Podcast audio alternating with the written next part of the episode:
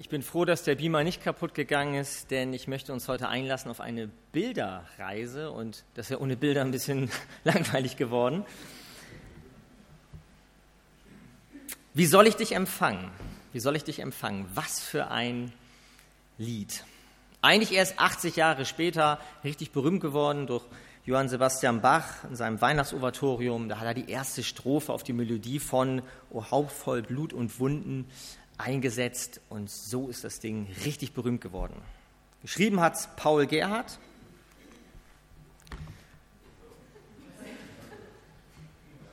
So, geschrieben, ja, geschrieben hat Paul Gerhardt 1652. Melodie hat ein Freund von ihm geschrieben. Und es ist ein Lied, das fast 400 Jahre alt ist. Und in der Vorbereitung habe ich mit ein paar Leuten geredet und wir haben uns gedacht, das ist eigentlich schade, es gibt so tolle Lieder, mit denen wir heutzutage überhaupt nichts mehr anfangen können. Und ich komme gleich zum ersten Punkt, zur ersten Strophe. Wenn wir uns das mal angucken, was da steht, was wir da gerade gesungen haben, wie soll ich dich empfangen und wie begegne ich dir? O aller Welt Verlangen, o meiner Seele Zier, o Jesus, Jesus, setze mir selbst die Fackel bei, damit, was dich ergötze, mir kund und wissend sei. Mal ganz ehrlich, was soll ich mit so einem Lied 2019 eigentlich noch anfangen? Also allein sprachlich, sperrig ist es, was sind das für Lebensfragen, die, die, äh, die mit uns vielleicht auf dem ersten Blick gar nichts zu tun haben. Und was ist das für eine Sprache, die anscheinend durch jede Rechtschreibprüfung durchfällt? Der moderne Mensch stellt sich ganz andere Fragen. Der stellt sich ja nicht die Frage, wie soll ich dich empfangen, wie das der gute Paul Gerhardt hier gemacht hat oder Christine hat uns davon berichtet, wie sich auf einen Gast einstellt, ist ja nicht die Frage, die wir uns heute stellen. Wie soll ich Gott empfangen? Sondern der moderne Mensch stellt sich zwei andere Fragen. Er stellt sich zuerst die Frage, wie soll ich denn mich selber empfangen? Die große Menschenfrage heutzutage ist erstmal die Selbstannahme. Ich, ich bin mir selber gar nicht willkommen. Ich wäre schon froh, wenn ich mich selber annehmen könnte und wie Gott mich dann annimmt, ist nochmal eine ganz andere Frage. Also die Frage des modernen Menschen ist erstmal, wie soll ich mich selber überhaupt empfangen? Das möchte ich erstmal lernen. Und die zweite Frage des modernen Menschen ist nicht, Gott, wie soll ich dich empfangen, sondern, hm, Gott, wie solltest du mich eigentlich empfangen? Der moderne Mensch fragt sich, wie muss Gott denn sein, dass ich mich überhaupt auf ihn einlasse? Wie, was muss Gott machen, damit ich zu ihm komme? Und deshalb haben wir schon die erste Strophe, wo wir sagen, der Paul Gerhard stellt eine Lebensfrage, die eigentlich kaum die unsere ist. Und trotzdem möchte ich uns einladen, denn ich glaube, dieses Lied, ob es jetzt 10, 20 oder 400 Jahre alt ist, das ist ein Schatz, den es zu heben gilt und der es wert ist, gehoben zu werden. Und ich wünsche mir, dass wir Erwartungen haben, denn jedes dieser Strophen, und wir gehen nicht alle Strophen durch, sage ich gleich vorweg, jedes dieser Strophen ist wie eine Adventstür, die Paul Gerhard aufmacht und wo das Licht der Wirklichkeit Gottes in unsere Wirklichkeit reinscheinen möchte. Auch 2019 ein Licht, das Antworten geben möchte.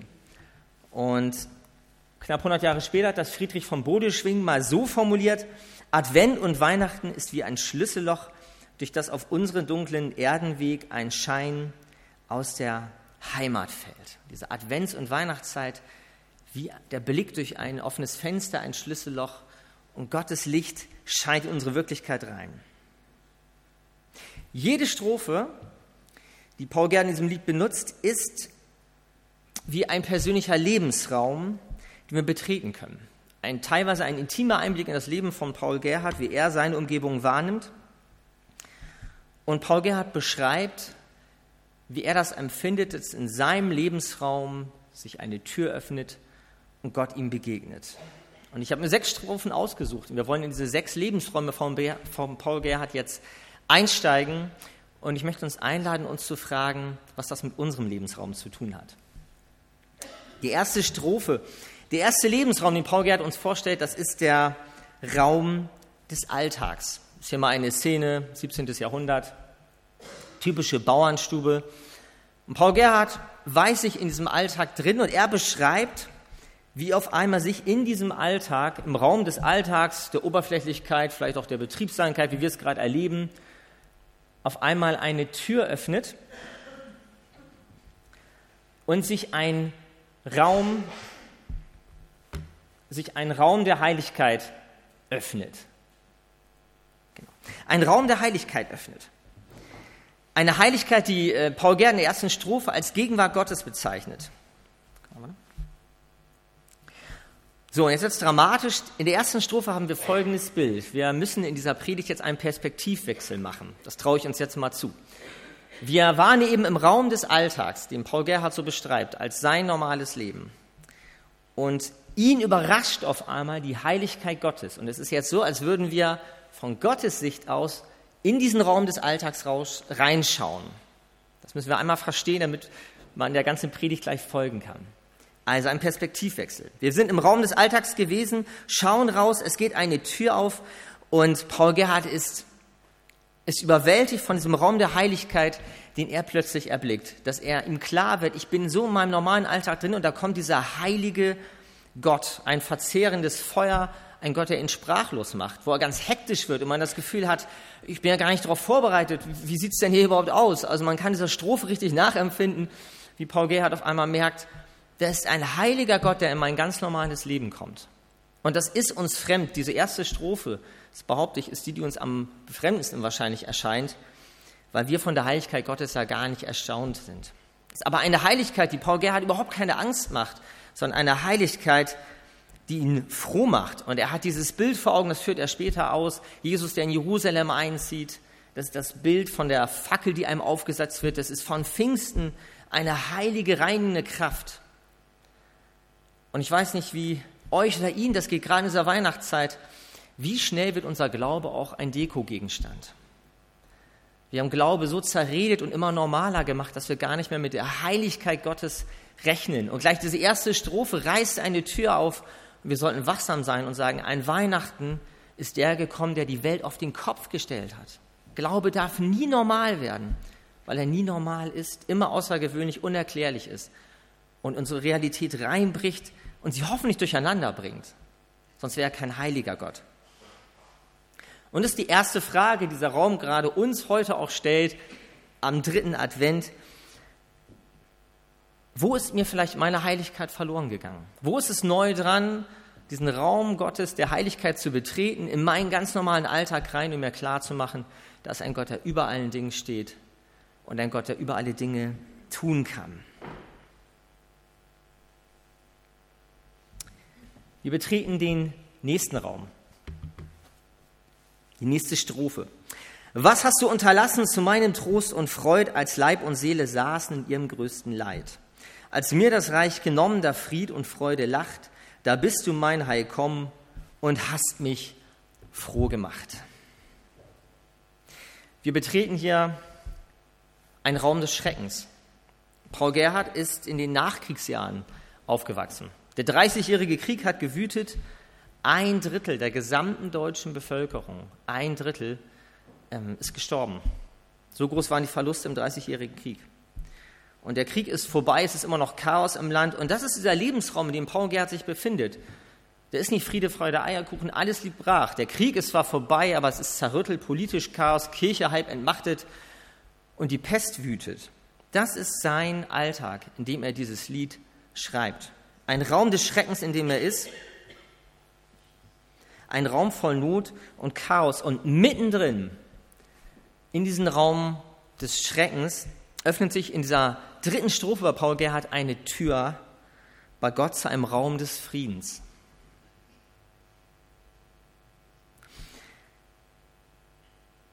Ein Raum des Friedens, bisschen kitschig, eine Friedenstaube, ein Raum des Friedens, in dem der Friede Gottes herrscht, obwohl kein Friede ist, sagt Jesus ja auch, Friede, Friede, Friede und da ist kein Friede. Und so ist diese Wirklichkeit, die Paul Gerhard erlebte, ist Chaos und Schrecken, aber er findet im Glauben eine Tür, in der, hinter der Frieden herrscht. Ein Frieden, den die Welt nicht geben kann. Ein Friede, der in unser Leben und unser Herz reinsprechen möchte. Fürchte dich nicht. In der Welt hast du Angst, aber ich habe die Welt überwunden. Und das ist für Paul Gerhard kein frommer Spruch, weil er sein Leben und seine Biografie kennt. Man könnte ihm nicht übel nehmen, wenn er ganz trübsinnig geworden wäre. Aber Paul Gerhard geht nie das Licht aus in seinem gesamten Leben und auch in dieser Strophe nicht. Da öffnet sich die Tür zu einem Raum des Friedens bei Gott, ein Raum der Vergebung, ein Raum der Liebe, ein Raum, der keine Antworten hat, aber in dem er sich getragen weiß.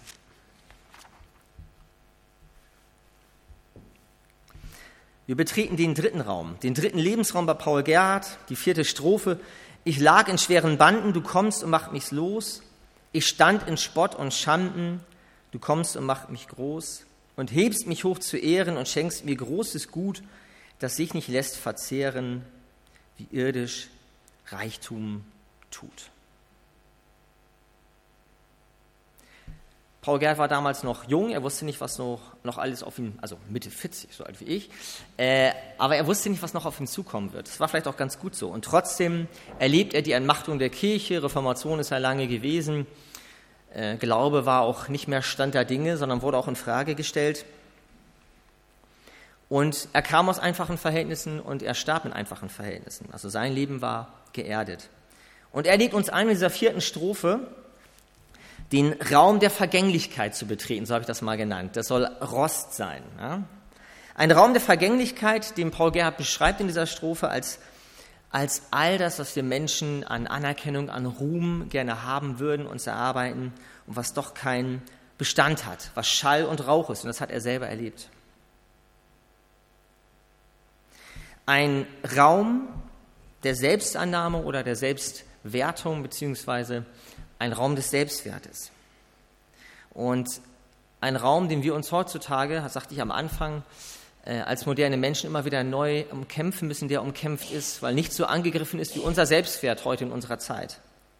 Und diesem Raum der Vergänglichkeit, wo gefühlt nichts, was mich stolz und groß macht, irgendwie Bestand hat, da öffnet sich ein Raum der Ewigkeit. Ein Raum der Ewigkeit, den ich ein Raum der Ewigkeit, ähm, der in einen goldenen Raum führt. Das Bild habe ich mal gewählt. Gold, das nicht rostet. Wir betreten im Glauben diesen Raum der Ewigkeit, einen Raum, wo ewiger Zuspruch für uns da ist, wo wir wissen, wir sind ewig würdig, ein unverlierbarer Wert, den wir haben. Und wir dürfen uns neu fragen, Paul Gerd hat sich das gefragt und wir dürfen uns das neu in unserer Zeit fragen, was hat denn Ewigkeitswert? Was ist denn unverlierbar? Wo racker und placker ich mich ab für Dinge, die ich nicht behalten kann? Wo hänge ich mich, mein Wert, meine Würde an Dinge, die mir vielleicht gar nicht gehören und die auch keinen Bestand haben? Wo beschäftige ich mich so viel mit Verpackungen und Oberflächlichkeiten und habe den Inhalt aus dem Blick verloren? Dieser Raum der Ewigkeit, des, des ewigen Gehaltenseins und der Unverlierbarkeit, den betritt Paul Gerhard fröhlich und er reißt ihm raus aus diesem verrosteten, vergammelten Raum der Vergänglichkeit, den wir manchmal immer wieder erleben. Und es macht ihn nicht traurig, sondern froh und es schärft die Sinne. Das dürfen wir uns neu fragen in diesem Raum. Wo ist in der Adventszeit, wo ist es dran, dass wir neu diesen Raum der Ewigkeit bei Gott betreten und mal alles anleuchten lassen und uns fragen, was hat Ewigkeitswert?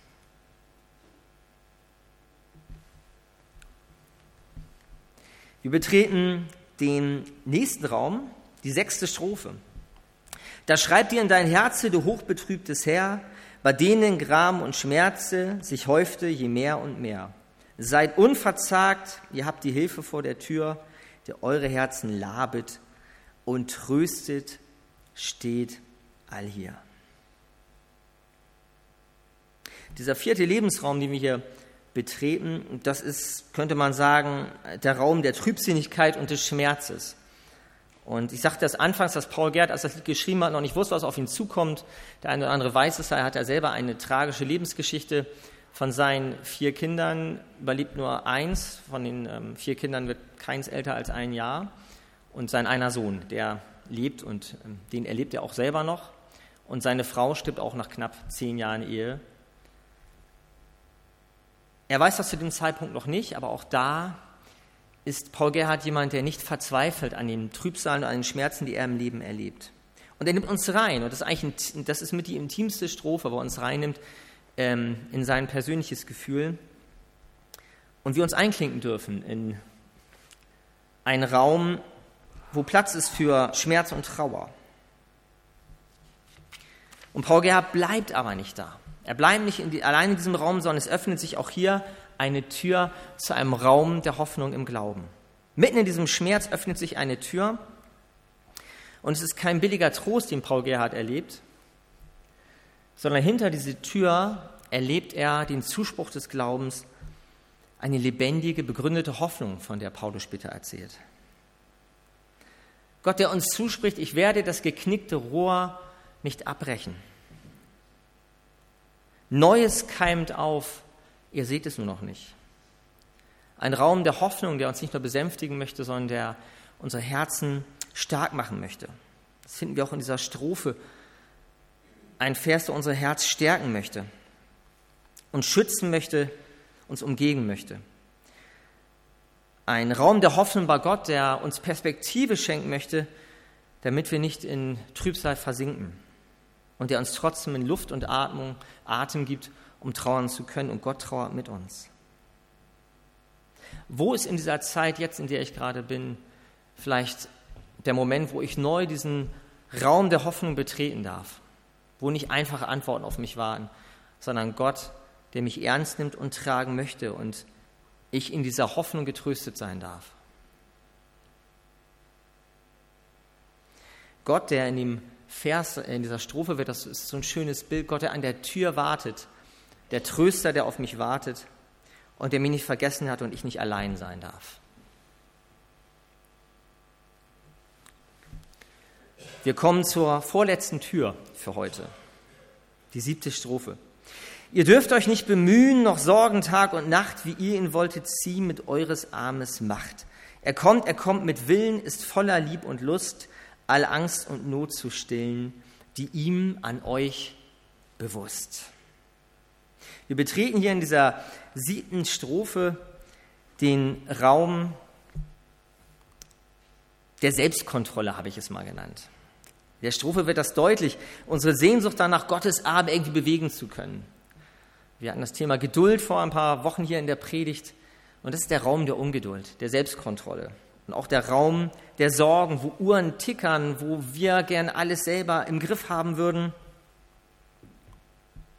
Es ist der Raum des Machbaren, des menschlichen Machbaren und gleichzeitig der Raum, wo wir unter Last, unter der Last des Machbaren auch leiden. Ein Raum der Sorge, eigentlich der Raum ums tägliche Brot, wer sich an die Predigt zum Thema Gebet erinnert. Und Paul Gerhard kannte auch in seiner Zeit diesen Raum. Und heutzutage würden wir sagen, das ist der Raum der Hektik und es ist einfach nur ein Stressraum. Es ist ein Lebensraum, wo Stress herrscht. Und in diesem Stress-Lebensraum, den wir doch alle kennen, da öffnet sich eine Tür. Eine Tür zu einem Raum der Stille bei Gott. So wird das in der Strophe hier beschrieben. Er kommt mit Willen, ist voller Lieb und Lust, all Angst und Not zu stillen, ihm an euch bewusst. Und hinter, dieser, hinter diesem Raum der Stille, da habe ich ein Bild ausgesucht, schon wieder ein Vogel, diesmal keine Taube. Das ist ein Spatz. Warum gerade ein Spatz? Gut, im Mittelalter war ein Spatz so ziemlich der wertloseste Vogel überhaupt. Spatzen wurden als Plage auch bezeichnet. Sie haben ja die, das bisschen, was an Ernte noch da war, haben sie ja teilweise gefressen. Und wahrscheinlich ist das der Vogel, an den Paul Gerhardt damals gedacht hat. Heutzutage ist er, glaube ich, sogar unter Naturschutz wieder. Aber zu Paul Gerhardts Zeiten war das wahrscheinlich der Vogel, den man am ehesten hätte ähm, entbehren können. Und damit sind wir auch ein Zuspruch der Bergpredigt, wo Jesus sagt, sieht die Vögel unter dem Himmel, sie sehen nicht, sie ernten nicht und euer himmlischer Vater versorgt sie doch. Euer himmlischer Vater weiß, was sie braucht. Gott lädt uns ein in dieser Adventszeit in einen Raum der Stille, wo wir einfach sein dürfen, wo wir ruhig werden dürfen, weil wir wissen, wir sind geborgen, wir sind versorgt. Da ist ein Gott, den ich nicht müde erklären muss, was ich brauche, sondern der weiß, was ich brauche. Ein Raum, in dem ich umsorgt bin, in Sicherheit bin. Ein Raum, an dem ich den Herzschlag des Vaters wahrnehmen darf und ruhig werden darf. Gesund werden darf. Ich möchte uns einladen, neu zu fragen, auch in dieser Zeit wieder, wo ist es eine Tür, die sich in meinem Leben wieder öffnen sollte, wo ich so einen Raum der Stille bei Gott betreten kann, wo Großes wieder groß wird und Kleines wirklich klein bleibt und Gott das Tempo rausnehmen möchte. Wir betreten den letzten Raum. Ja, der hat's in sich. Wir betreten den letzten Lebensraum bei Paul Gerhard, die zehnte Strophe. Er kommt zum Weltgerichte, zum Fluch, dem der ihm flucht, mit Gnad und süßem Lichte, dem, der ihn liebt und sucht. Ach komm, ach komm, o Sonn, und hol uns allzumal zum ewigen Licht und Wonne in deinen Freudensaal. Mal ganz ehrlich, also ich glaube, das ist die erste Strophe, die wir vielleicht gerne rausgenommen hätten, oder? Wer singt schon gern über das Weltgericht? Und das ist eine Strophe, die uns auch, denke ich mal, viele von uns wahrscheinlich auch befremdet. Brauchen wir sowas noch? Im Lichte des Evangeliums ein Lied über das Weltgericht. Ich habe die Strophe drin gelassen, denn Paul Gerhard beschreibt hier nicht den Lebensraum der Rache oder den Lebensraum von Hölle, Tod und Teufel und Verdammnis. Paul Gerhard nimmt uns hier in einen Lebensraum der Ungerechtigkeit rein. Eine Ungerechtigkeit, die wir heutzutage kennen. Ich habe ein modernes Bild genommen, ein Bild aus, aus dem Krieg in Syrien. Wir leben in einem Raum der Ungerechtigkeit in dieser Welt. Viele Menschen, die am meisten leiden, können am wenigsten für ihren Zustand. Und die Ungerechtigkeit dieser Welt schreit. Wenn jemand sagt, das wird schon wieder und du kommst schon zu deinem Recht, Viele Menschen werden in diesem Leben nicht zu ihrem Recht kommen. Die Welt ist ungerecht und der Mensch ist an der Grenze und kann nicht in allen Lebensbereichen für Gerechtigkeit sorgen. Und wir haben unser Problem mit Weltgericht, weil wir leiden alle unter der Ungerechtigkeit. Wie Menschen haben, wer ein gesundes Herz hat, der muss eigentlich eine Sehnsucht nach Gerechtigkeit haben. Nicht nur in seinem Leben, sondern für die Menschen, die heutzutage keine Stimme haben. Und Menschen, die in diesem Leben nicht zu ihrem Recht kommen. Und in diesem Raum der Ungerechtigkeit, wo menschliches Gericht eigentlich versagt, da öffnet sich eine Tür. Vor 400 Jahren bei Paul Gerhard in seiner ungerechten Welt und auch in unserer Zeit heute öffnet sich ein Raum der Gerechtigkeit. Und wer Probleme mit Gericht hat, mit dieser Vorstellung, dass Gott irgendwie ein Gericht hat, da frage ich mal, was wäre denn ein Raum der Gerechtigkeit, den ich mir selber aussuchen würde? Das ist ja so ein schönes Bild. Ein Raum der Gerechtigkeit, rosa, rot, zuckrig, pudderig. Und die ganze Ungerechtigkeit der Welt ist einfach vergessen. Vergessen, jeder, der mal was falsch gemacht hat, alles gut, alles vergeben. Das ist ja ein schönes Bild, aber wer sich wirklich nach Gerechtigkeit sehnt, der wird merken, dass das doch ein liebloses Bild ist. Das ist doch nur, wir tapezieren doch nur eine Ungerechtigkeit. Und weil Gott ein Gott der Liebe ist, ist auch ein Gott der Gerechtigkeit. Und deshalb ist dieser Raum bei Gott anders gefüllt als nur rosarot.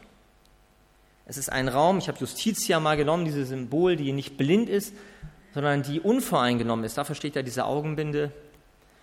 Ähm, Gott, der gerecht spricht. Und was ist damit gemeint? Gott öffnet einen Raum der Gerechtigkeit, weil jeder Mensch wissen darf, dass, es, dass jeder Mensch für seine Taten zur Verantwortung gezogen wird.